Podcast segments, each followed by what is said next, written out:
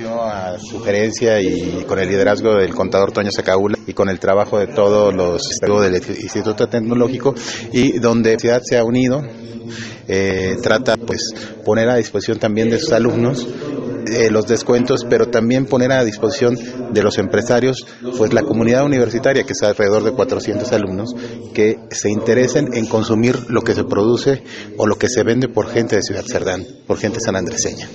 Como empresario, eh, también le has apostado muchas en a Ciudad específicamente y a la región. ¿Cómo, cómo ves este tipo de reuniones? Eh, muy interesantes porque aquí estamos los que realmente queremos desarrollar el municipio, los que realmente le estamos apostando a que, a que el dinero se quede aquí. Digo, bienvenida a las empresas que quieran venir, pero al final de cuentas, si nosotros compramos en empresas que tienen corporativos en otro lugar, el dinero se va. Entonces yo prefiero que le compremos a mi vecino, que lo ponemos al amigo, al compadre, para que el dinero se quede aquí y se haga un círculo virtuoso donde el dinero gire y gire alrededor de nuestra comunidad. Eh, ustedes como instituciones han capacitado también a, los empresarios y están participando activamente en ese tema. Eh, ¿Ha cambiado la perspectiva del empresario? Yo creo que gracias a Dios desde 1999 con la llegada del Instituto Tecnológico, con la gestión del Liceo Mercedes Morales y, y después este en el año 2005 con la creación de la universidad ha cambiado la perspectiva pero en general de toda la población. Eh, la universidad por ejemplo ha sido un polo de desarrollo para el barrio de Guadalupe y eso es indudable. Tú pasas al lugar de Guadalupe y cambió a raíz de la llegada de la universidad.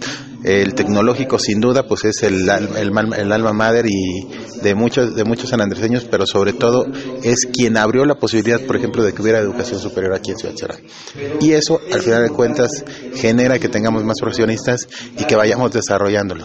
Antiguamente tenían que salir y muy pocos regresaban. Y teníamos una fuga de talentos impresionante. Hoy se pueden preparar aquí y se pueden comprometer para desarrollar el municipio. Y eso creo que se va notando, pues ya con, vamos hacia los 20 años del tecnológico, hacia los 15 años de la universidad, y ahí nos vamos a ir siempre acompañando y sobre todo con el liderazgo de Toño, que haya entendido que tenemos que trabajar de la mano, que tenemos que trabajar juntos, que no somos enemigos, que al revés, somos amigos y tenemos que ver hacia el mismo lugar, hacia la misma meta, que es el desarrollo de nuestra comunidad.